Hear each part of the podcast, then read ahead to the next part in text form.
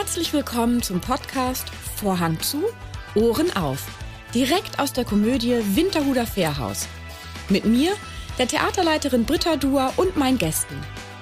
Dieser Podcast ist für alle, die schon immer mal hören wollten, was auf und hinter der Bühne so alles gesagt wird, wenn der Vorhang zu ist. Also, Vorhang zu, Ohren auf.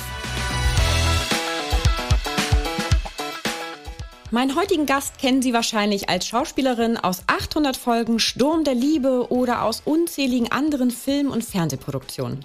Sie ist aber auch ausgebildete Opernsängerin und Stimmcoach und gibt uns viele Tipps, wie man mit seiner Stimme noch präsenter auftreten und vielleicht auch erfolgreicher werden könnte. Herzlich willkommen, Nicola Tigeler.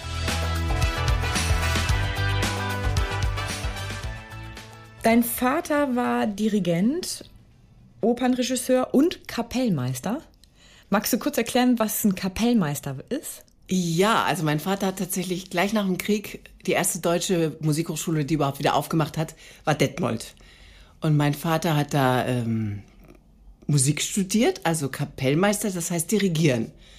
Und hat auch als solches die Ausbildung abgeschlossen, auch als Chorleiter. Und dann hat es ihn ans Theater gezogen und er war also Korrepetitor, wie man das nennt. Das ist also jemand, der den Sängern die Musik beibringt. und er hat auch dirigiert, hat aber auch einem, ich glaube, es war in Mönchengladbach oder Krefeld, also eins der beiden Theater zunächst, oder vielleicht waren die sogar koordiniert. Und er hat dann auch äh, Regieassistenz, was man so macht am Theater, man Mädchen für alles so ungefähr. Und hat irgendwann entdeckt, dass ihm das mindestens genauso viel Spaß macht. Also es war ein selbstständiger Wechsel von der musikalischen Karriere in die äh, Regie. Und deine Mutter war Geigerin? Ja, und meine Eltern haben sich tatsächlich in Detmold kennengelernt. Und sie hat da eben Violine studiert und äh, dann sind sie gemeinsam dann ins erste Engagement von meinem Vater nach Hannover gegangen, genau. Eine Staatstheater, damals Staatsoper, weiß nicht, wann die Staatsoper wurden, ist ja wurscht, aber jedenfalls in Hannover. Mhm. Und ich gehe mal davon aus, dass da auch der Ursprung deines Wunsches als Vierjährige herkam, dass du Opernsängerin werden möchtest. Oh ja. so, wenn du so sehr mit Musik aufwächst, ja. ähm, warst du dann auch auch als kleines Kind schon bei Proben mit dabei? Also lagst du quasi im Orchestergraben äh, halt neben deiner Mama und hast schon mal zugehört oder wie kann man sich das vorstellen? Also meine Mutter hat tatsächlich nicht im Orchester gespielt, sondern Kammermusik hat sie viel gemacht und hat dann auch äh, vor allen Dingen auch unterrichtet. Auch zu Hause, auch mich, keine große Freude. Für alle Beteiligten. Violine. ja, ja, ja, ja. Das war nicht ganz so, ähm, ja, nicht so mein Talent, sagen wir es mal freundlich. Aber ich bin tatsächlich mit vier Jahren zum ersten Mal in die Oper gegangen und das war so ein Erweckungserlebnis, weil mein Vater hat Hänsel und Gretel inszeniert in Hannover. Und ich durfte zum ersten Mal mit und er hat mir vorher die Handlung erklärt. Und ich wusste also, was passieren würde. Und es war so spannend und so ähm, plastisch, wie er es erzählt hat, dass ich natürlich wirklich so wahnsinnig aufgeregt da drin saß mit meiner Mutter auf so einem Sitzkissen, damit man schön was sehen kann natürlich.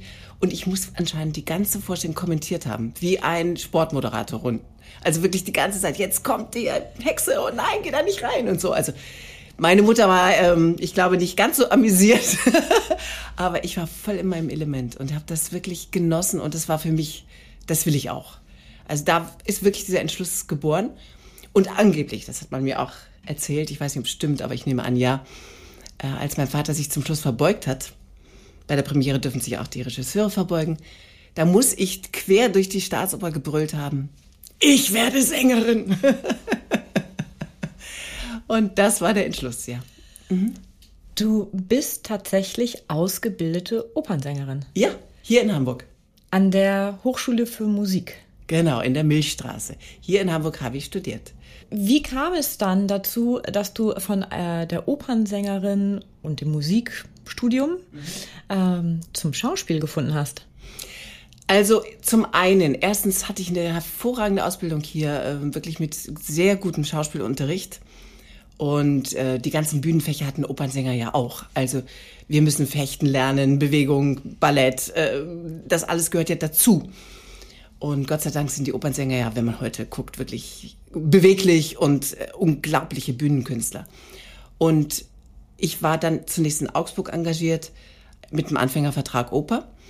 Und das ist ja ein richtig großes Dreispartenhaus. Und ich wurde einfach ganz viel eingesetzt und habe dann, äh, nach zwei Jahren kriegt man ja einen sogenannten Fachvertrag. Und mein Fachvertrag als lyrischer Mezzo war insofern schwierig, weil es gab nur eine lyrische Fachpartie für mich äh, zu singen. Und dann hat der Intendant gefragt, ob es für mich okay ist, wenn die andere ein Musical wird.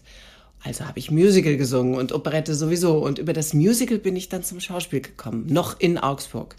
Also ich habe da ähm, zum Beispiel Linie 1 gemacht, wo ich auch meinen Mann Timothy Peach kennengelernt habe. Und das ist ja so ein richtiges Rockmusical. Also das heißt, da haben die dann auch gemerkt, ich kann auch Schauspiel und dann war eine Rolle zu besetzen. Dann habe ich auch Schauspiel gemacht, also alle drei Sparten dann abgedeckt, bis auf Ballett. Und wie kam es dann zum Film? Also du hast ja 800 Folgen Sturm der Liebe gedreht, Ja. insgesamt jetzt über die Jahre, ne? Verteilt. ja, ja. Wie, wie kamst du dann plötzlich in diese Fernsehschiene rein von der Theaterschiene? Also tatsächlich ist ja Sturm der Liebe, was so markant auch bei den meisten Leuten im Kopf ist, die letzte von ganz vielen Serien. Also ich habe ganz viel Serien Und auch ganz gedreht. viele Fernsehfilme, ne? Also du, äh, Rosamunde Pilcher und Ja, so, da bist ja ja. auch überall mit dabei. Also, Ja, also ich glaube, acht große Serien habe ich gemacht. Ähm, Um deine Frage zu beantworten, also ähm, das erste Engagement Richtung Fernsehen kam völlig unbeabsichtigt, weil eine Agentin war in Augsburg in der Vorstellung von Der König und ich. Kennst du vielleicht auch mit Jules Brinder damals verfilmt oder später mal mit, äh, weiß gar nicht, also noch. Doch, doch, genau. doch, doch, doch, das kenne Mhm, ich. Das ja. hat äh, sich Disney irgendwann, also nicht als Zeichentrick, sondern als Film. Genau. Genau, mit Jodie Foster. ich, Ja, mhm. genau. Stimmt. Und die Rolle Judy Foster, also Anna, die Lehrerin, das ist im Musical eben, ja, natürlich mit Reifröcken und allem super historisch und schön. Und das war eine von meinen Fachpartien und habe ich wahnsinnig gern gemacht. Und da saß eben eine Agentin drin, die auch Timothy schon kannte und hat mich gefragt, ob ich in ihre Agentur kommen möchte, was damals ein Sechser im Lotto war. Es gab nur fünf Agenturen, also viel weniger als heutzutage. Und die hat mich dann zum ersten Casting geschickt und ich hatte von nichts eine Ahnung, ob ich, mach ich mal der Fahnder. Und dann war ich im Der Fahnder, also in dieser Krimiserie drin, als Freundin von Jörg Schüttauf. Und das habe ich gemacht und habe es gelernt, wie es so geht. Hatte auch tolle Kollegen, Dieter Pfaff zum Beispiel, die mir auch wirklich beigebracht haben, was, was anders ist beim Drehen als auf Bühne. Und äh, da war ich, ich weiß nicht, in zwei Staffeln drin. Also konnte richtig lernen. Also das heißt, ähm, die Mimik etwas zu reduzieren.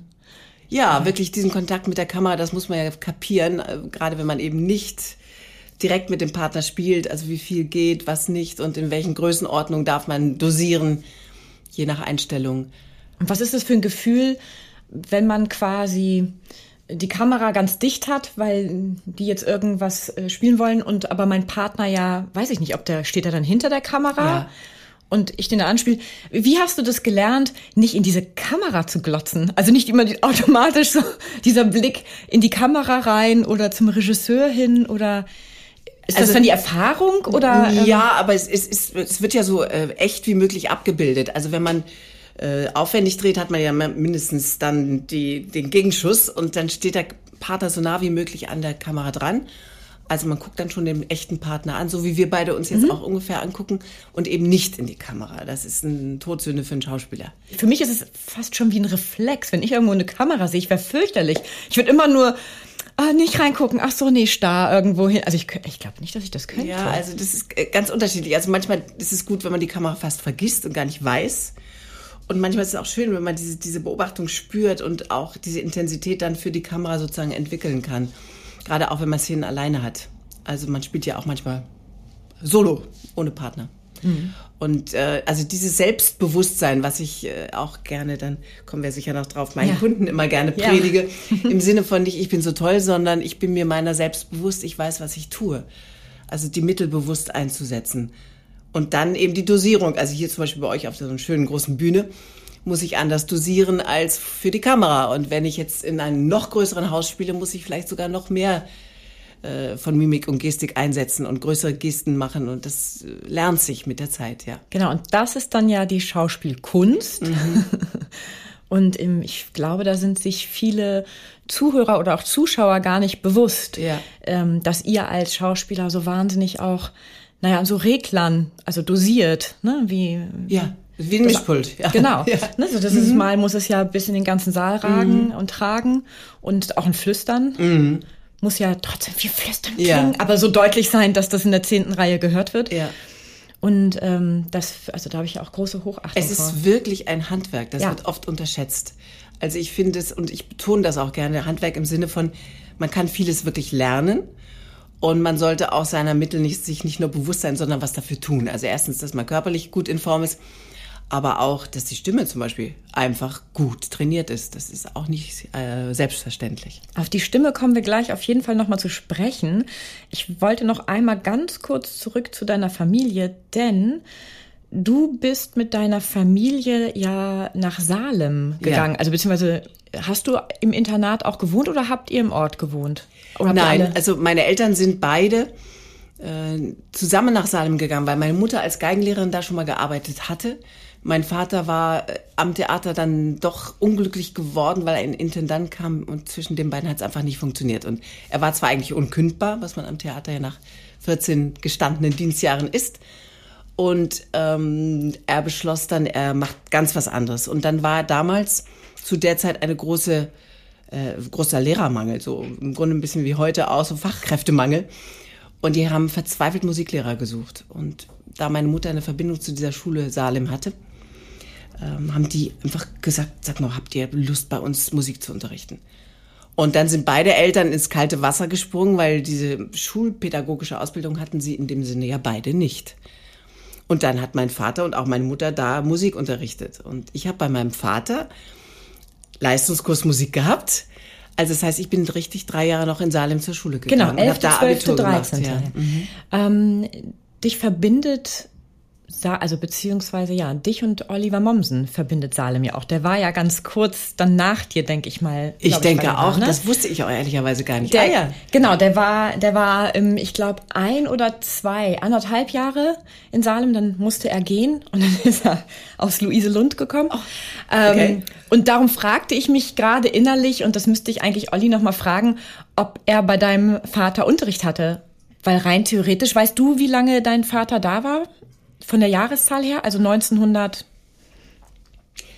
Ehrlicherweise muss ich jetzt gerade passen, äh, wie lange ganz, die ne? noch da Also weil das, das würde mich also, tatsächlich mal interessieren, ob ja, Oliver dein ja. Vater oder deiner Mutter ähm, Unterricht hatte. Könnte fast sein, ja. weil die waren wirklich eine ganze Zeit da, also als ich schon längst. Äh ja, genau. Und Olli war ja auch, wie gesagt, nur kurz da und der hat 88 ähm, Abitur gemacht. Das heißt, es muss Anfang der 80er gewesen sein, dass dann, er in Salem war. Dann, ne? dann kann es sehr gut sein, ja. Also das werden wir auf jeden Fall nochmal recherchieren und rauskriegen. Mhm. Das heißt, du hattest dann ja erzählt, wie dein Einstieg jetzt bei äh, der Fahnder war und kam dann eine Rolle, führte dann zur nächsten. Mhm. Oder wie, wie kann man sich das wunderbar. vorstellen? Ja. Also bei, bei meinem Freund Charlie hast du ja auch. Unser Charlie. Unser Charlie, ja. genau. Unser Charlie. Ja, das war dann äh, schon deutlich später. Also mhm. ich habe nach dem Fahnder kam eine Serie, äh, Happy Holiday hieß die. Die wurde auf, erst auf Kurs gedreht und dann auf Mallorca im Club Robinson. Und ich war die stellvertretende Clubchefin mit Gerd Silberbauer und der Glatzeder hat mitgespielt. Und Ach, im Grunde ja. alle, weil äh, ich glaube, so wie auf Traumschiff Mallorca sagt jeder, ich komme und liest gar nicht das Drehbuch, weil es einfach so schön ist. Und ähm, ich hatte das große Glück, dass ich ein Dreivierteljahr da... Urlaub. Ah, wir haben schon viel gearbeitet. Also die durchgehenden Rollen Nein, ich meine jetzt Fall. die anderen. Ja, ja. ja das glaube ich. Aber ich war ein Dreivierteljahr auf Mallorca auf die Weise und ähm, es war gleich nach unserer Hochzeit, also 93 war das, genau. Und hab's erstmal mit allen Vorurteilen, die man so haben kann, so arroganterweise, das ist so eine Ballermann, keine Ahnung, aber mhm. ich habe mich total natürlich verliebt in diese Insel und ähm, habe so geliebt, genossen und sehr ungern wieder weggegangen. Ja. Hattest du auch Zeit, Spanisch zu lernen? Ehrlicherweise habe ich es versucht, aber alle äh, haben damals schon auf Deutsch geantwortet, weil es so unüberhörbar war offensichtlich. Und bei mir, ich kann ein bisschen durch meine Opernausbildung Italienisch und dann bin ich immer ins Schleudern gekommen. Also ich bin da nicht besonders begabt gewesen, leider. Hat man, kurze Zwischenfrage, aber bei der Opernausbildung hat man da Italienisch mhm. als Unterrichtsfach richtig, also Sprachunterricht? Ja, Weil wobei der Unterricht eher darum geht, dass man das richtig gut aussprechen kann und dass man Textverständnis hat. Also ich lese einen, also einen altmodischen Text, Opernarien auf Italienisch und muss wissen, worum es geht. Also ich kann es mir natürlich irgendwie auch übersetzen, aber es wäre besser, wenn man den Aufwand nicht betreiben muss. Also wir haben wenig Konversation geübt, mhm. sondern eher Textverständnis und Aussprache. Aber das ist richtig ein Fach mit Prüfung und allem mehr. Ja, ist sehr umfangreich. ähm, beim Sturm der Liebe, weil das, also da kenne ich ja wahnsinnig viele von. Mhm. Also unser Charlie ähm, auch, aber ich glaube, Sturm der Liebe ist ja so ein bisschen das haftet dir schon oh, ewig ja. dann an. Das ja, ist ja, ja, auch schon länger her, dass du da nicht mehr bist, ne? Ich glaube, 2013 bin ich das letzte Mal Genau, das ist ja jetzt zu sehen gewesen, genau. ja. Das Und ist lange her. Ich bin erstaunt, wie populär das immer noch ist in den Köpfen der Leute, ja. Gibt es da irgendwelche Szenen, die dir eigentlich äh, unvergessen sind? Na klar, ich meine, in Summe, du hast es ja schon angesprochen, also über 800 Folgen ist echt viel. Und 800 Folgen heißt, achtmal oder 821 Mal, glaube ich genau, ähm, haben wir ja drei, 48 Sendeminuten produziert. Also das ist ja pro Folge, das ist einfach fast eine Stunde. Das ist ähm, irre Arbeit. Also das will ich immer ganz laut sagen, weil viele sagen, ach, das ist nur eine Telenovela oder das ist wirklich Königsklasse. Und es ja, es gibt natürlich paar unvergessliche Szenen. Ich habe ja zehnmal im On jemanden umgebracht. Also das ist Erfahrung, ja, viel Erfahrung gesammelt. Im Off noch sehr viel mehr, aber im On meistens mit Gift. Also auch manchmal mit der Knarre, aber vor allen Dingen mit Gift und äh, also zum Beispiel Wayne Carpendale wurde von mir unfreiwilligerweise, weil er war mein Lover und ich wollte eigentlich Charlotte Saalfeld, gespielt von Mona Seefried, umbringen. Das schlug aber fehl, weil er dummerweise die vergiftete Praline gegessen hat. Jedenfalls, das war eine herzzerreißende Szene, weil ich also wirklich griechische Tragödie um, um den toten Lover trauern musste. Und das haben wir auch sehr spät abends gedreht und wir waren eigentlich hundemüde und ich hatte vorher noch eine Stuntszene und also wir waren etwas durch, aber es, umso echter war es dann. Also die Tränen flossen echt. ja, zum Beispiel. Und auch mit Wayne, das war auch sehr komisch, weil wir hatten eine Bettszene, weil ich hatte Grippe und er hatte Herpes. Äh, beides nicht schön. In echt? ja, also als Schauspieler. Also. Und wir mussten aber irgendwie ja. durch diesen Drehtag kommen. Es war ja, Drehpläne ach. sind, ne, also es ja. kostet Geld, ne? Verschieben mhm. ist nicht so einfach. Mhm. Also das, ich glaube, sie haben ein bisschen geschummelt, so ein bisschen weiter weg die Kameraeinstellungen jeweils gemacht, weil ich hatte wirklich einen total glasigen Blick mit 40 Fieber. Und, und du zwischendurch immer nur... Und er konnte immer nur eine Seite zeigen. Ja, also, da, da braucht man dann nicht mehr nach der Romantik in solchen Szenen fragen, oder? Nee, nee, also wir haben uns wunderbar verstanden, aber das war wirklich mühsam, ja. Das kann ich mir vorstellen. Aber schwierig stelle ich mir auch vor, mit Tieren zu arbeiten. Oh, Und ja. da hast du ja auch ähm, unter anderem mit einem Schimpansen mhm. gearbeitet. Nicht nur Schimpansen, weil mhm. das war ja eine Tierarztfamilie. Das heißt also, alles, ja. was kräuchen und fleuchen kann, trat da auf. Und äh, ich dachte auch mal, schlimmer geht's nimmer, wenn man, also unser Charlie überlebt hat, aber Sturm der Liebe war nochmal on top, was Menge an Arbeit angeht. Mhm. Aber man muss sich total daran gewöhnen, wenn dauernd Tiertrainer am Set stehen und die ganze Zeit, und das sind ja alles Amerikaner, go, go, go, no, stop, stay, stay, stay. Also immer Kommandos geben zu dem Affen. Und man muss so ganz normal spielen und so tun, als wenn nichts wäre und telefonieren und mit dem Affen reden. Und die ganze Zeit brüllt jemand dir ins Ohr. Wird das dann nachsynchronisiert? Alles. Ach, das wird alles. Sobald Tiere zu sehen sind, wird es nachsynchronisiert, ja. Ach, spannend zu wissen, das wusste ich gar nicht. Ich dachte einfach, boah, die sind toll trainiert. Nee, nee. sondern es wird echt nachsynchronisiert ja. im Studio, weil man sonst die ja. Tiertrainer hört. Also zumindest, wenn gesprochen wird. Also wenn man nur mit dem Affen über die Straße geht, natürlich. Nee, klar, das muss man nicht ins Studio. Ja. ja. klack, klack, klack, klack. nee, aber das war wahnsinnig viel Nacharbeit, ja. Mhm. Aber wie ist denn das dann auch mit dem Affen selbst? Also, ähm, man stellt sich das, oder ich stelle mir das ja immer wild romantisch vor, oh toll, und endlich mal mit Tieren so dicht und also ähm, ja, also ich hatte einen riesen Respekt. Die unberechenbar, ich meine, die sind sehr Wildtiere, ja, ne? Also, ja, ja. also sie sind zwar schon eigentlich für diesen Beruf gezüchtet und werden auch so ausgebildet, das heißt, ähm, die sind jetzt nicht irgendwo eingesammelt und dann trainiert, sondern die werden für diesen ja, für diesen Zweck sozusagen schon von klein auf halt, von ne? klein auf mhm. äh, erzogen. Und das ist auch wie bei Menschen auch ganz unterschiedliche Temperamente. Also es gibt welche, die sind gerne vor der Kamera und, und extrovertiert. Und dann gibt es ganz schüchterne, die eigentlich da gar nichts verloren haben, die dann auch wirklich dahin trainiert werden müssen, wo ich denke, das geht gar nicht. Also ich hatte ein sehr ambivalentes Verhältnis, muss ich dazu sagen, weil ich fand diese Trainingsmethoden zum Teil fragwürdig. Mir ging das oft gegen den Strich. Angeblich musste es so sein, aber Ehrlicherweise muss man auch dazu sagen, dass diese Serie unter anderem ja auch deswegen eingestellt wurde, weil es da Vorwürfe gab. Das war nach meiner Zeit und ich weiß auch nicht genau, was passiert ist, aber ich kann mich gut erinnern, dass einer der Trainer also auch nur noch drei Finger hatte, weil der Rest war abgebissen von einem Affen. Ja. Und die sind einfach, sobald die in die Pubertät kommen, und das ist so mit drei Jahren, dann werden die schwer, dann kann man sie auch nicht tragen. Deswegen gibt es immer einen kleinen, der, also die Bilder, wo man einen Affen trägt, zum Beispiel, ist dann der kleinere. Und der Größere, der schon mehr kann, macht dann die, die Action-Szenen sozusagen.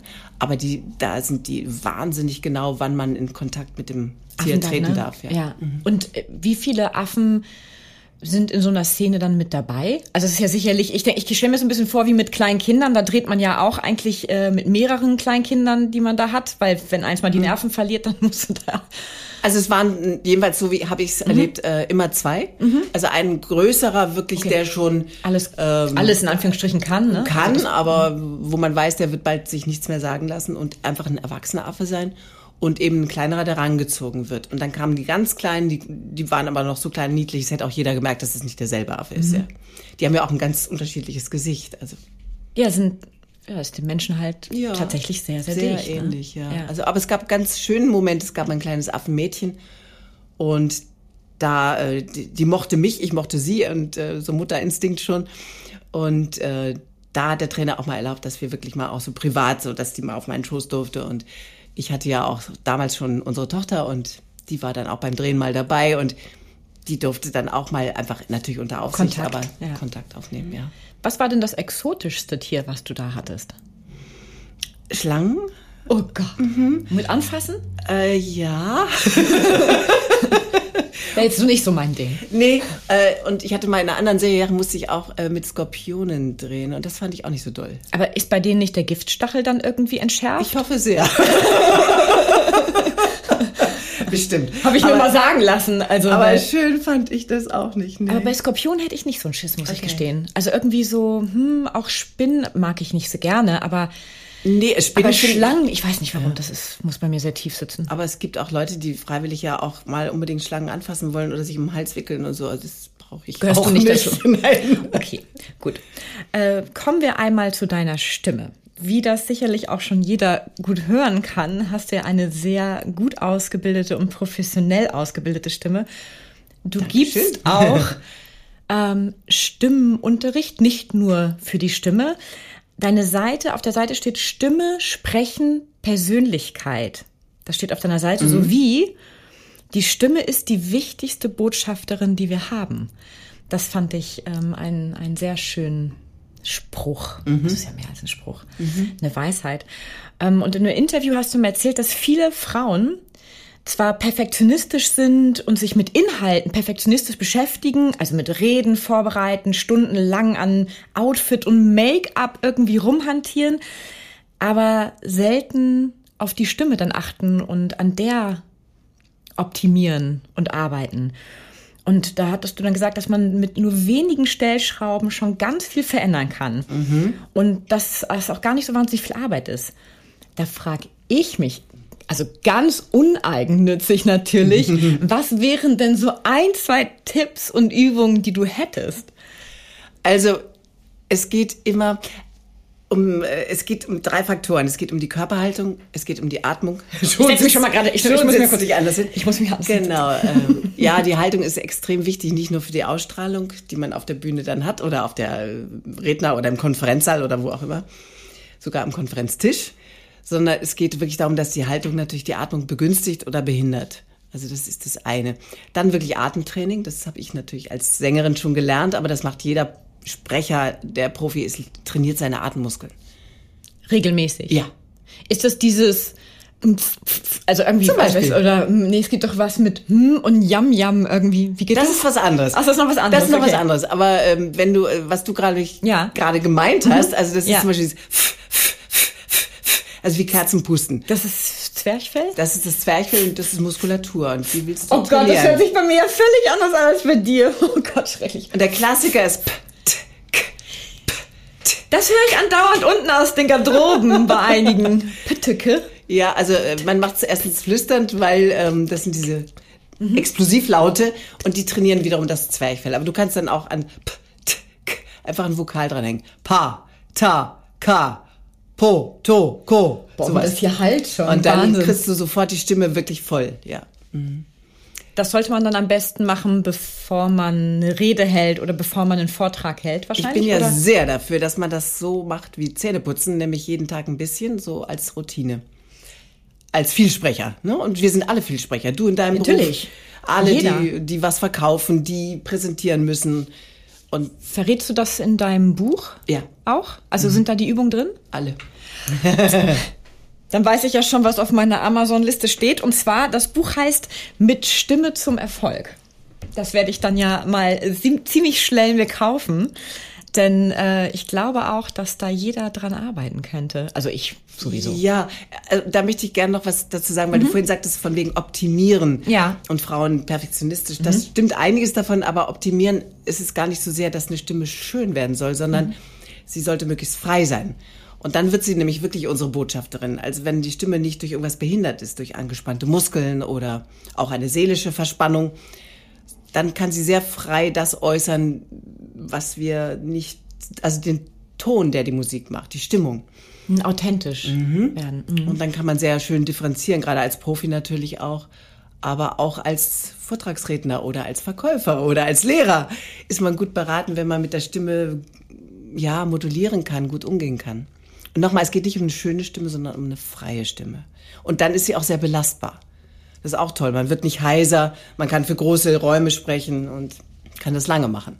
Oh, wie spannend. Wenn man da jetzt äh, als Zuhörer 15 Sekunden zurückspult, wird man ziemlich gut hören, wie du eben gerade deine Stimme aufgemacht, also diesen Resonanzkörper aufgemacht hast und wieder geschlossen hast. Ist natürlich fürs Mikro ein bisschen viel, aber dieses Pa, Pa, Pa, ja, das ist einfach so Matze da. macht das schon. Aber was du noch angesprochen hast, Yam Yam Yam, das ist die dritte kleine Übung, also von wegen Haltung, Atem und dann für den Sound, also wirklich den Stimmklang, ist Summen Gold wert. Und das wirst du auch unten in den Garderoben immer hören. Hm, also einfach sich so einzusummen und dann hm, dieses Rauf- und Runtersummen, das klingt so ein bisschen nach Sirene, aber es durchblutet ganz schnell die Muskulatur deiner Stimmbänder, also deiner Stimmritze, genauer gesagt. Das ist ja Muskulatur, die, die will einfach auch durchblutet sein. Deswegen klingen wir morgens auch so, so belegt und das war einfach nachts Ruhe, hoffentlich. Und insofern. Also man ist ein Vielsprecher nachts. ja. Insofern muss man die morgens einfach in Schwung bringen. Und so wie ein Sänger sich einsingt oder ein, ähm, ja, ein Pianist würde sich immer einspielen und nicht vorher einfach, einfach auf die Bühne gehen und los. Stimmt. Nicht mit kalten Händen. Ich arbeite auch mit drei Fußballspielenden Herren, dem muss ich nicht erzählen, dass sie sich aufwärmen müssen. Ja. Ne? Also die als Profi. Aber die, aber die lassen trotzdem, die trainieren trotzdem ihre Stimme oder sind sie bei dir da, um ihre Präsenz und Ausstrahlung zu ver Das kannst du gar nicht trennen. Ach so. Präsenz und Ausstrahlung und Stimme gehört einfach zusammen. Und in dem Fall, die Herren machen das, weil sie ein Trainerleben entweder ansteuern oder schon sind oder weil sie äh, eine Stiftung haben oder was verkaufen wollen oder wie Ja. oder eine Laudatio Was präsentieren. Halten. Ja. Ja. Also die sind ja, sobald sie vom Spielfeld runter sind, auch dann äh, eine Person der Öffentlichkeit und werden auch darüber bewertet, wie sie sprechen, wie das klingt, wie sie auftreten, wie sie rüberkommen, ob das arrogant wirkt oder empathisch oder oder ja. Und das ist alles Teil meines Trainings, also deswegen Persönlichkeit. Weil Du bietest ja auch Online-Seminare, ne? Ja, das ist allerdings Corona geschuldet natürlich. Aber seitdem äh, habe ich das viel gemacht und es geht viel besser, als ich dachte. Weil du sitzt ja in München. Ja. Also ich habe jetzt auch mal wieder ganz uneigennützig gehen bei mir hier gerade ein paar Prozesse im Kopf an und dachte, Mhm. München ist ja ganz schön weit weg und so. Aber äh, ich habe ja auch gelesen, dass du Online-Kurse gibst, das auch und Online-Unterricht machst. Ja. Also ich habe zum Beispiel jetzt hier in Hamburg eine Kundin, die auch in die Vorstellung kommen wird und die habe ich bis jetzt nur online gesehen. Also wir treffen uns hier dann zum ersten Mal tatsächlich live. Also, hast du denn noch auch ganz uneigennütz, das ist jetzt mein Dauersatz wahrscheinlich in dieser Podcast-Folge, ein Tipp, dass man diese S-Laute nicht so scharf spricht. Weil ich höre das andauernd in den Folgen. Also Matze gibt sein Bestes, dass ich nicht dieses ganz scharfe S. Aber da kann man doch sicherlich auch was machen. Ja, wobei in deinem Fall ist ja kein S-Fehler da, also du lispelst ja nicht, aber man kann schon die Artikulation nochmal genauer trainieren. Ja. Okay, gut. Das, ähm, Äh, Das ist äh, ein bisschen Arbeit, aber gar nicht so schlimm. deine Gesangslehrerin hat angeblich mal gesagt, entweder flacher Bauch oder schöne Stimme. Kannst du dem zustimmen? Ja, also. Weil, also, äh, entschuldige bitte, mhm. bevor du sagst, ob du dem zustimmen kannst, kann ich aus meiner subjektiven Perspektive eigentlich nur sagen, stimmt nicht, weil du hast eine wahnsinnige Bühnenpräsenz, eine unglaublich kraftvolle Stimme, aber auch einen so krass flachen Bauch. Kein Widerspruch. also nein, also das meint, dass man nicht den Bauch einzieht. Gewohnheitsmäßig tun das viele, auch wenn sie schlank sind, ziehen sie immer den Bauch ein. Also Männer haben das gelernt, so Brust raus und Bauch rein, so wie beim Bund früher und Frauen tun das einfach so nach dem Motto, sie möchten hier schlank sein und holen die Kraft dann auch aus der Mitte. Und Powerhouse kennt man ja vom Pilates oder sowas. Das ist auch alles gut und schön als Muskeltraining. Nur für die Stimmgebung ist es tödlich. Wenn du den Bauch erziehst, mach's gerade mal, zieh mal den Bauch rein ja. und versuch mal tief zu atmen. Ja, das endet, keine Luft. das endet hier auf Magenhöhe ja, irgendwie. Genau, ne? du kannst deine Lungen gar nicht komplett füllen und du kannst dadurch dann nicht in den vollen Klang kommen. Also die Atembewegung, die spielt sich ja da unten ab in diesem tatsächlich Bauch, Bauchgebiet. Mhm. Zwischen Bauchnabel und, und Brustbein ist das Zwerchfell angewachsen und da ist die Bewegung. Wenn du die behinderst, indem du den Bauch einziehst, hast du ein Problem mit der Stimme. Deswegen die Entscheidung, ich lasse meinen Bauch frei. Aber das heißt ja nicht, ich stehe äh, und schlag Röllchen da, sondern ich habe eine Freiheit hier, die möglich sein muss. Ne? Also deswegen achte ich auch sehr darauf, dass ich zum Beispiel immer Klamotten anhabe, wo ich nicht drüber nachdenken muss, ob da jetzt irgendwas spannt oder nicht. Und ich habe zum Beispiel auch mal mit Damen äh, trainiert von Pro7. Weiter sage ich natürlich nie was, aber äh, die sind Models und sollen auch moderieren. Und die stehen auf solchen Schuhen und haben so enge Klamotten an, das geht schief, weil die sich hier immer halten. Und dann kommen da Quietschestimmen bei raus. Also okay, wir halten fest, ähm, optisch gesehen, wenn man dich anschaut, man kann einen sehr flachen Bauch haben, aber während des Sprechens sollte man ihm die Möglichkeit bieten, sich entfalten zu dürfen. Genau. Ich habe das übrigens trotzdem nicht gesehen dass er sich entfaltet. Nur mal so kurz. Also jeder, der in der Vorstellung dann sitzt von die Kehrseite der Medaille, wird jetzt leider, es tut mir schrecklich leid, der das gehört hat, hier wird jetzt auf deinen Bauch starren ja. und sich darauf fokussieren und denken, ich höre eine tolle Stimme, aber wann entfaltet sich der denn? Also die Kunst ist ja, dass du möglichst wenig von dem Einatmer hörst, ja. weil da unten eben die Arbeit stattfindet. Aber wenn du auf meinen Bauch guckst, wirst du sehen, da ist ordentlich was los, also an Bewegung. Ich werde jetzt mich in die erste Reihe setzen. Ich saß offensichtlich zu weit weg. Hm. Ich werde dann mich in die erste Reihe setzen und dann fühle dich nicht irritiert, wenn da jemand in der ersten Reihe so sitzt und die ganze Zeit nur auf deinen Bauch starrt und auf nichts anderes mehr. Okay, ich weiß dann ja, wer es das ist. Das bin ich. Oder du wirst feststellen, es war jemand, der den Podcast gehört hat. Oder so. Ne? Dann ja. wirst du halt sagen, mhm. am Ende der Vorstellung, vielen Dank, dass Sie den Podcast gehört haben. Und haben Sie was gesehen? Mhm. Wie habe ich geatmet? Mhm. Ähm, du schreibst auch, man kann bei dir lernen, ja. wie man emotional, aber ohne Kontrollverlust kommuniziert.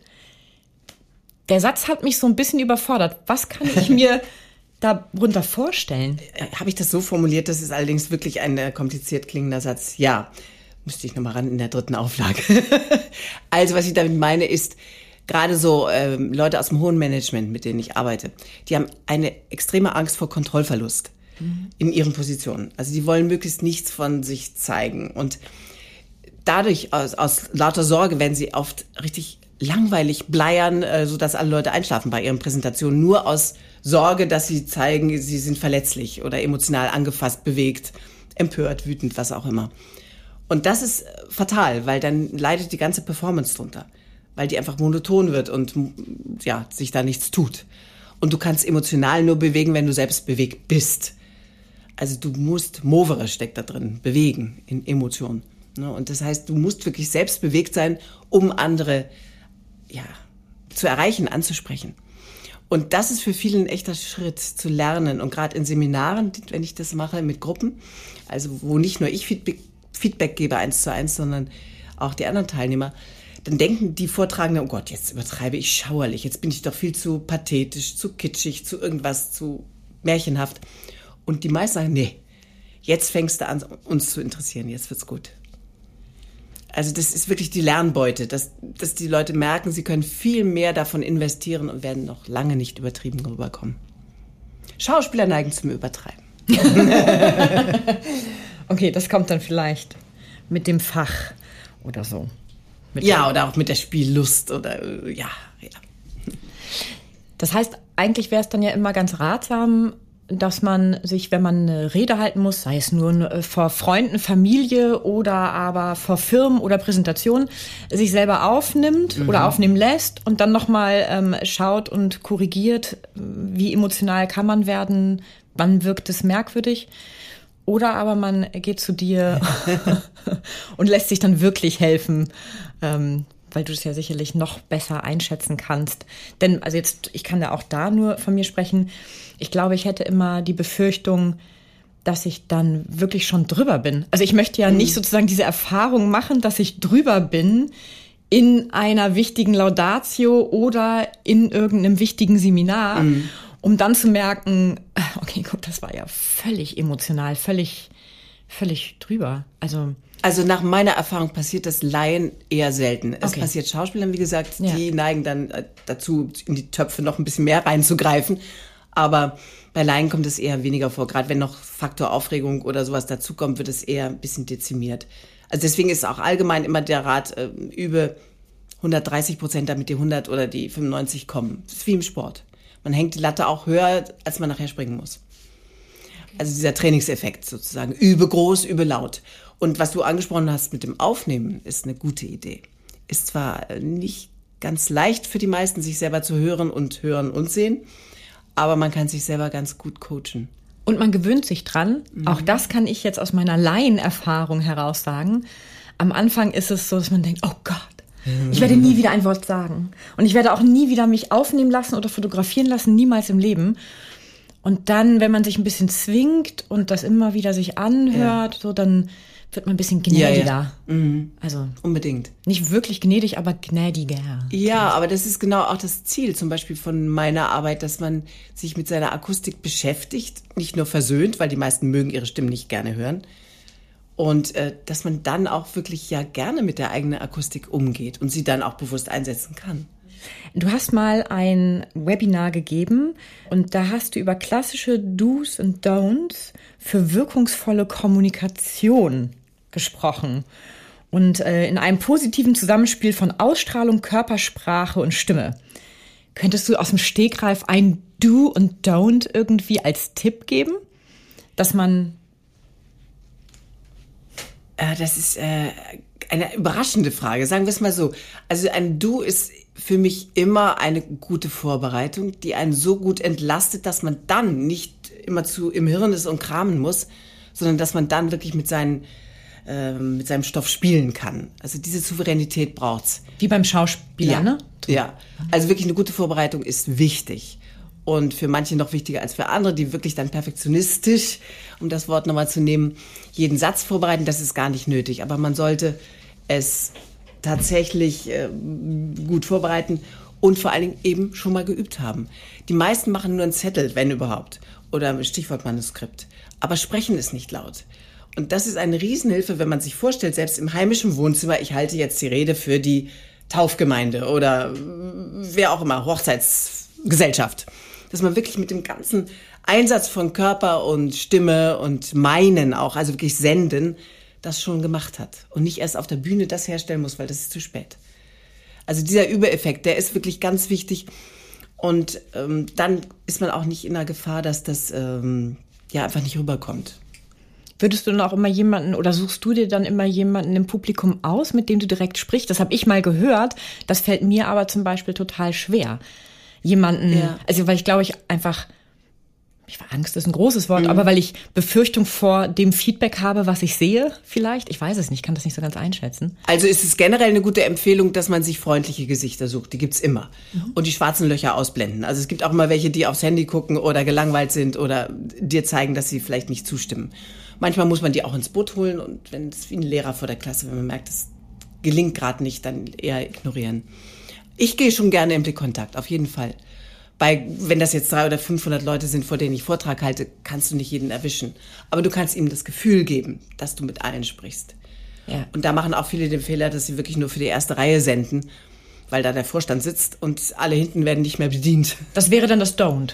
Das wäre ein Don't zum Beispiel. Also du musst immer für die letzte Reihe senden. Okay.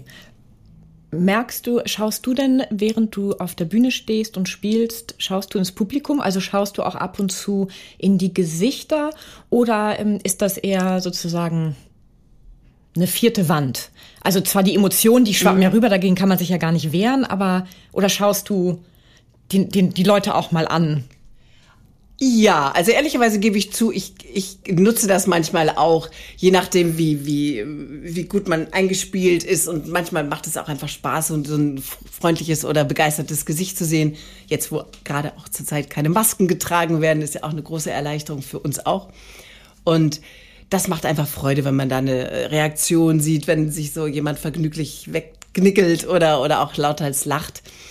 Und manchmal mache ich mir auch den Spaß und schicke so einen Satz so mal gezielt wirklich irgendeinem so rüber. Gar nicht, weil ich ihn jetzt äh, irgendwie ähm, lehrerhaft korrigieren will, jetzt pass auf oder so, sondern einfach nur, weil es Spaß macht. Aber im Großen und Ganzen bin ich in meiner Aufmerksamkeit schon auch in der Wahrnehmung des Publikums. Einfach mhm. so, die Antennen sind ja da. Wie mhm. reagieren sie? Es gibt Vorstellungen, da muss man vielleicht ein bisschen mehr Speed geben, ein bisschen mehr investieren noch und andere, wo man sagt, nicht zu viel, sonst wird es eins zu drüber und wird dann dem Affen Zucker gegeben. Also man ist ja immer ständig beim Publikum auch mit dabei. Wie machst du das persönlich, dass du ähm, das nicht persönlich nimmst?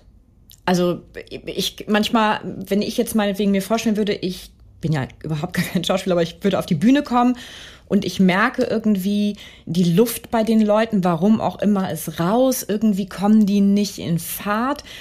Und das hat ja definitiv jetzt nichts mit einem persönlich zu tun, aber ich vermute, ich würde das sehr persönlich nehmen. Kannst du das gut trennen oder ist das eh eine Voraussetzung, das trennen zu können, um Schauspieler werden zu können? Wenn du mich fragst, um ein ja. fähiger Schauspieler. Also ja, also wenn du mich fragst, ja, das gibt es ganz unterschiedliche Meinungen. Es gibt auch Schauspieler, die sagen, ich muss mit Haut und Haaren leben und die müssen sich auch ganz anders oder möchten sich anders vorbereiten.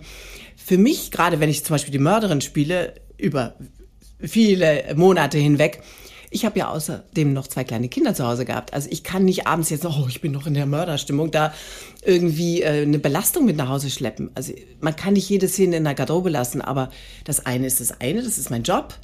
Und das andere ist, bin ich als Privatfrau und das will ich ganz stark trennen können, ja. Und auch das Feedback der Fans kann man dann trennen oder geht einem das auch nah, wenn jemand einem schreibt, naja, mich das wollten fand sie ich ja, doof. Ja, mich wollten sie ja umbringen. Ich habe ja Morddrohungen erhalten damals. Also das war. Ach, jetzt bei der Serie. Mm, bei Sturm der Liebe. Ja, ja. Das, das wurde ja auch zum Teil sehr persönlich.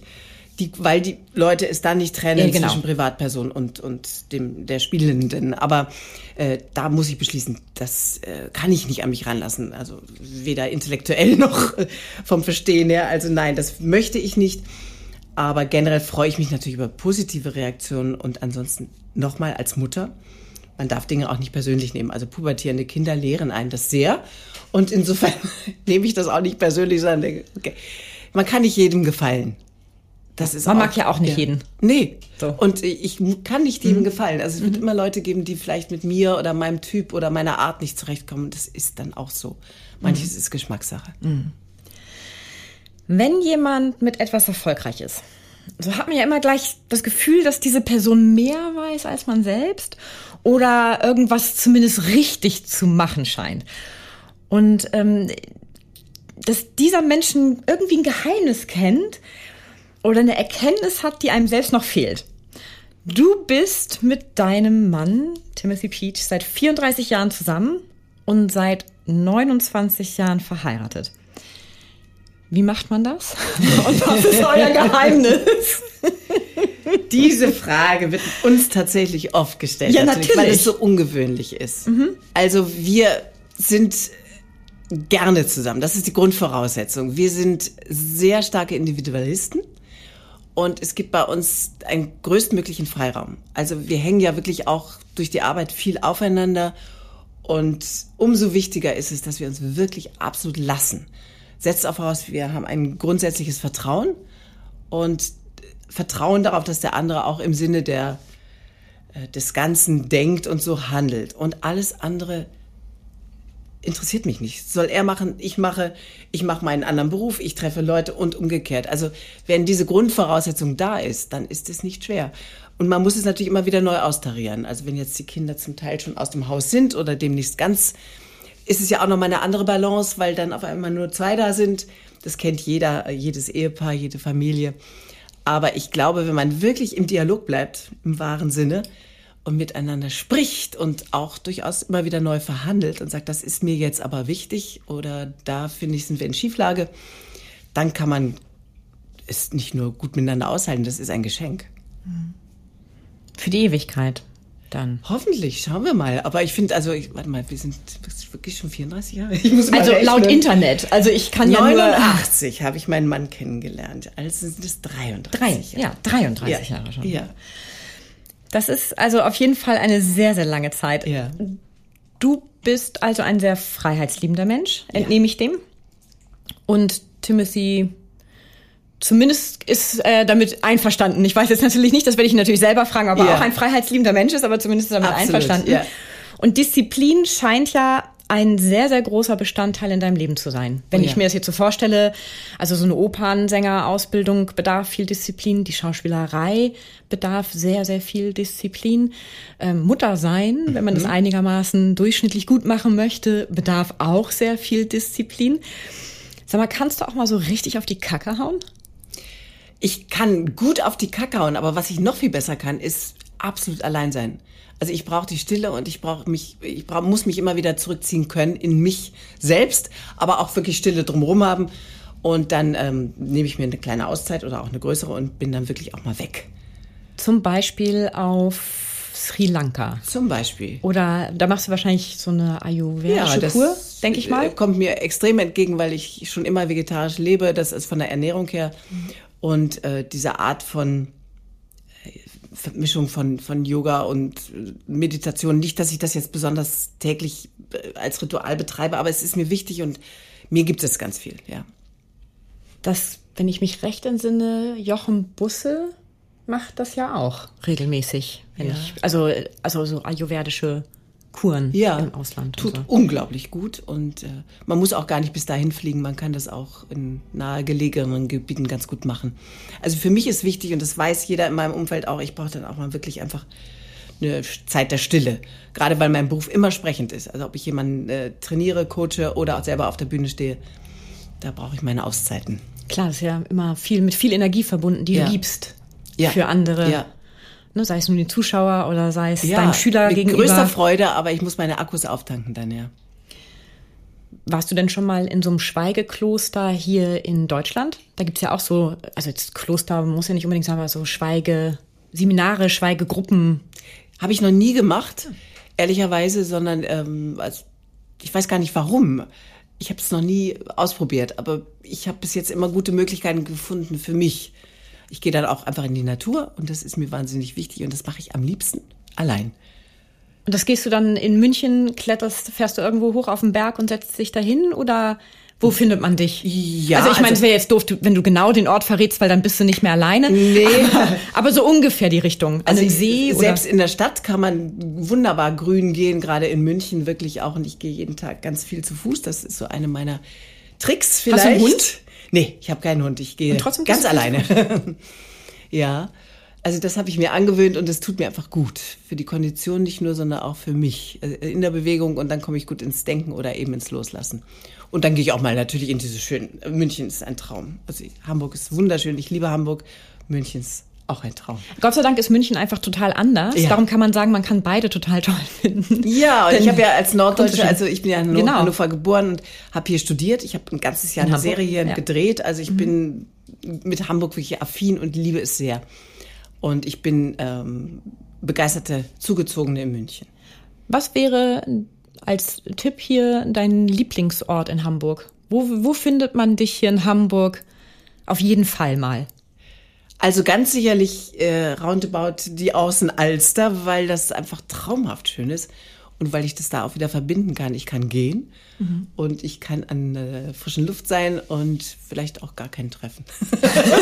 das wird an der Außenelster etwas schwierig. Ja, wirst, wirst du häufig erkannt auf der Straße oder hält sich das in Grenzen? Erstaunlicherweise immer noch, was mich wirklich wundert. Klar, wenn du jeden Tag auf, auf dem Bildschirm bist, ist es unausweichlich, aber immer noch ganz viel, ja. Das ist natürlich nicht ganz so einfach mit diesem ruhig alleine irgendwo langlaufen. Stimmt, aber ich meine, wenn man jetzt ungeschminkt Ja. und einfach Ja. irgendwie durch die Gegend geht, kommt auch keiner Mit dem Hoodie, dann, nee, dann sieht das nicht. Das kann sie nicht sein. Nein, die ist ja mal, die sieht ja so toll. Das ist ja vielleicht ihre, ihre Schwester. Noch zum, ganz zum Schluss. Ähm, du bist Botschafterin seit 2009 Ja, bei der José Carreras Leukämie-Stiftung. Ja. Nur eine ganz kurze Frage, weil ich das gesehen hatte und ich, das ist ja immer ehrenamtlich und da geht ja auch in der Regel trotzdem viel Zeit bei drauf.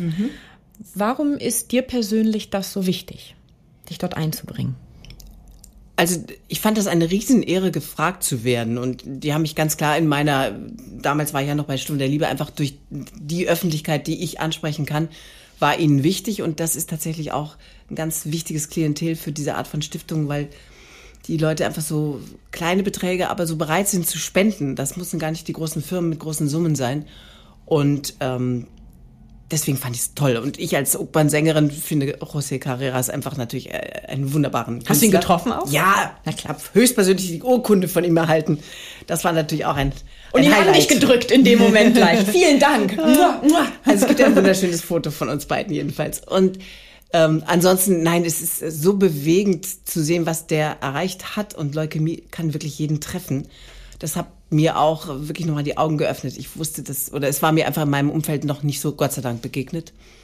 Und wenn man Mutter ist, wird man umso sensibler, wenn man zu kranken Kindern geht. Und das ist auch Teil der Tätigkeit, dass man immer wieder auch Kinder besucht. Und ja, alles, was da möglich ist, das mache ich gerne. Also das ist für mich selbstverständlich. Trotz des vollen Terminkalenders, muss man immer ganz klar sagen. Ja, Und das finde ich dann ja. wahnsinnig schön, Ja. wenn man sich Zeit nimmt für etwas, was einem selbst wichtig ist. Mhm. Ne, einigen, bei einigen ist es Stiftung, bei anderen ist das äh, ältere Menschen besuchen. Das Ja, gibt's hier in Hamburg ja auch wunderbar. viel. Ne? Also da gibt es ja diese Patenschaften oder so. Das finde ich auch immer ganz wichtig.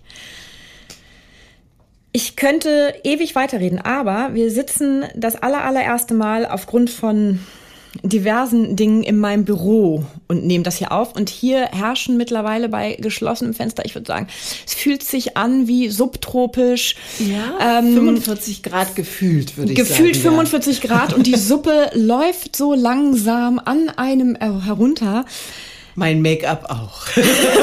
Du siehst immer noch fabelhaft aus, darum das ist gar kein Problem. Mit diesen wunderschönen Bildern im Kopf der Zuschauer möchte ich mich ganz herzlich für das Gespräch bedanken und sage, auch wenn du darauf jetzt nichts antworten darfst, toi toi toi für die Premiere am Freitag.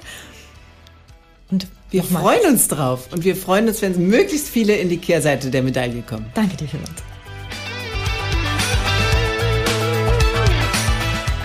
Einen kurzen Einblick in unsere jeweilige Podcast-Folge erhalten Sie auch über unseren Facebook- und Instagram-Account.